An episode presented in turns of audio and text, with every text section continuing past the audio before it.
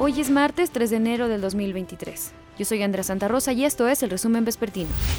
A dos días del inicio del año se han registrado 180 homicidios en el país. De acuerdo con el reporte diario de la Secretaría de Seguridad y Protección Ciudadana, ayer al menos 93 personas fueron asesinadas. Los estados con más casos son Michoacán con 14, Chihuahua tuvo 13, Guanajuato y Jalisco con 9 cada uno y el Estado de México tuvo 8, mientras que el domingo hubo 87 homicidios. Chihuahua ocupó el primer lugar con 21 muertes, la mayoría por los hechos violentos en el cerezo de Ciudad Juárez. Le siguió Veracruz con 13. El Estado de México tuvo 9, Guanajuato 8 y en Michoacán hubo 5. Autoridades de Michoacán buscan a un sujeto que lanzó una granada de fragmentación en las oficinas de la Comisión Estatal del Agua y Gestión de Cuencas en Morelia, Michoacán. Trabajadores reportaron que a las 6 de la mañana un hombre lanzó el artefacto. Por fortuna no detonó porque era viejo e inhábil. La granada fue asegurada y trasladada a las instalaciones de la 21 zona militar donde fue destruida.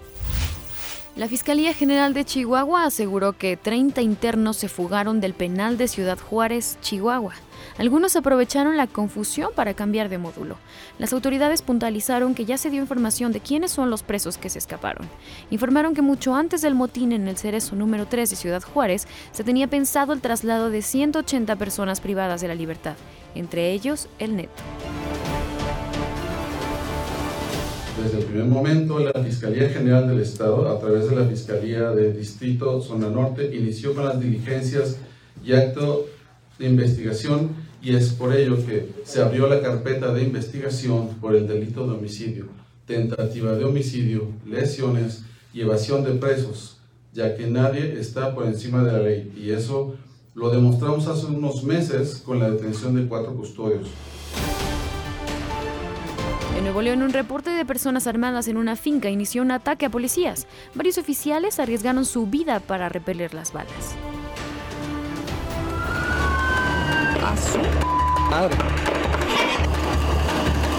Así se vivió un enfrentamiento a balazos entre sicarios y autoridades en el municipio de Salinas Victoria, que dejó como saldo a cinco personas sin vida, tres policías y dos agresores. Un implacable operativo policial por tierra y por aire, por lo menos 200 efectivos de las corporaciones de Fuerza Civil, Agencia Estatal de Investigaciones, Guardia Nacional y de las policías municipales cercaron al grupo armado en la localidad de Los Villarreales, un poblado de 633 habitantes.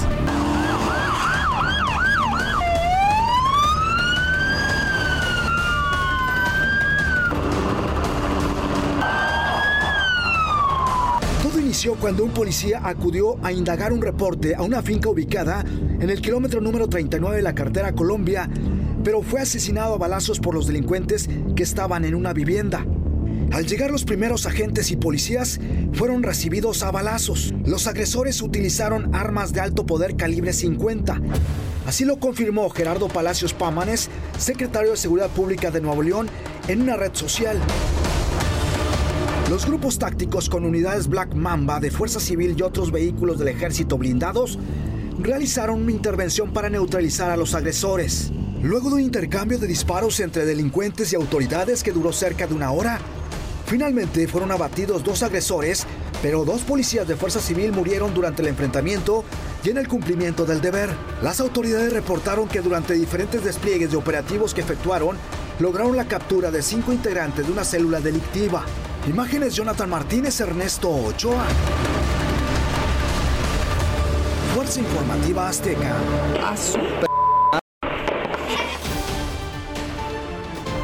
Por tercera ocasión difieren la audiencia del exdirector de Pemex, Emilio Lozoya, por el caso agronitrogenados. Esto petición de su defensa para desahogar los medios de prueba que la Fiscalía General de la República presentó desde noviembre.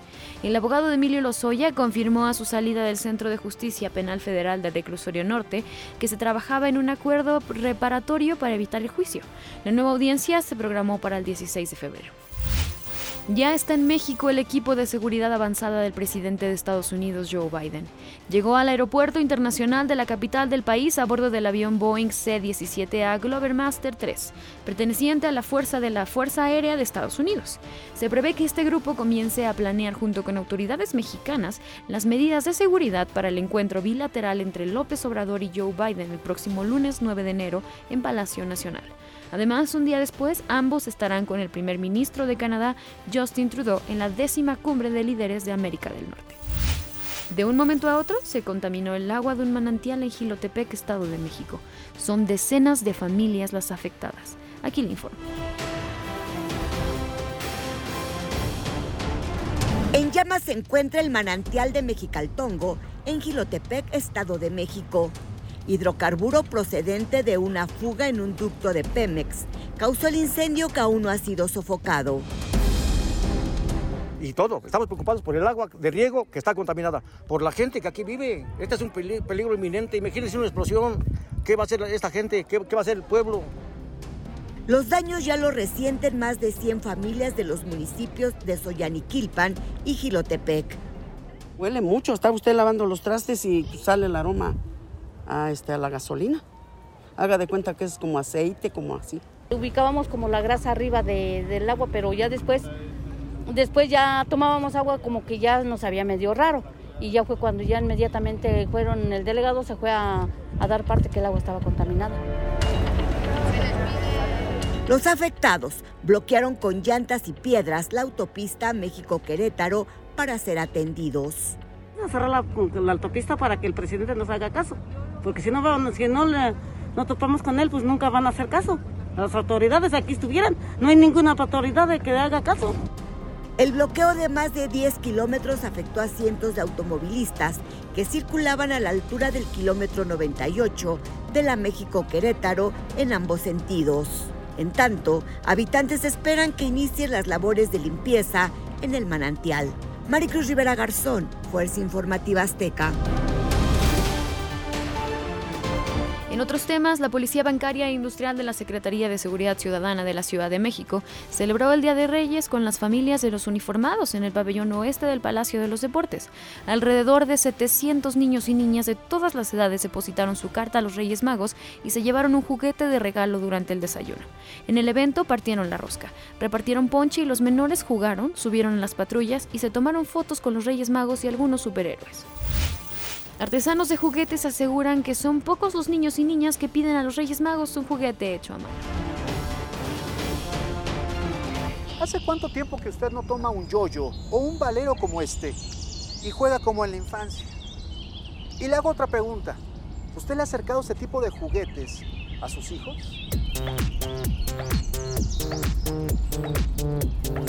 Los expertos aseguran que la tecnología ha desplazado al juguete tradicional. Porque es lo que tienen a la mano. Lamentablemente, la tablet se ha convertido en la niñera. Digo, lamentablemente. Entonces tú ves el niño, está mucha lata, préstale la tablet, ¿no? Y ahí lo sientan. Pero jugueteros como Álvaro hacen hasta lo imposible para que estos juguetes no mueran.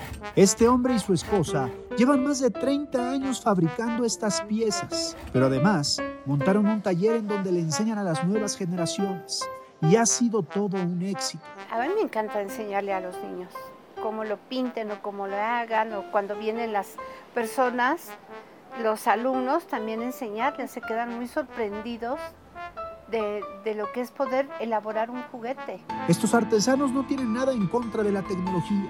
Señalan que cada juguete tiene sus ventajas, pero sí están convencidos de que el juguete artesanal despierta en los pequeños la creatividad y la imaginación que pocos logran.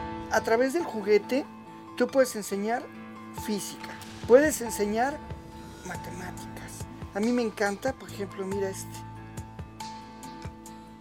y con este ya le platicas de los pesos, ¿no? Si quieres que un niño aprenda ciencia, primero dile para qué sirve la ciencia. Así, sugieren a padres de familia y a reyes magos que volten a ver el juguete artesanal, porque aún cientos de familias viven de él.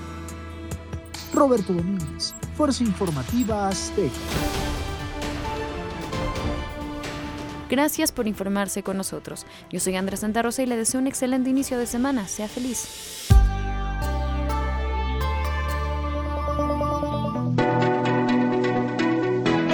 Podcast es presentado por VAS, la super app que te ofrece muchas y nuevas formas de pagar todo lo que quieras con tu celular. Olvídate de las filas y dedícate a lo que más te gusta.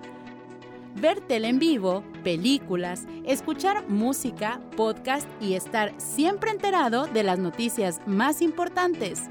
Todo en un mismo lugar. VAS, la super app con todo.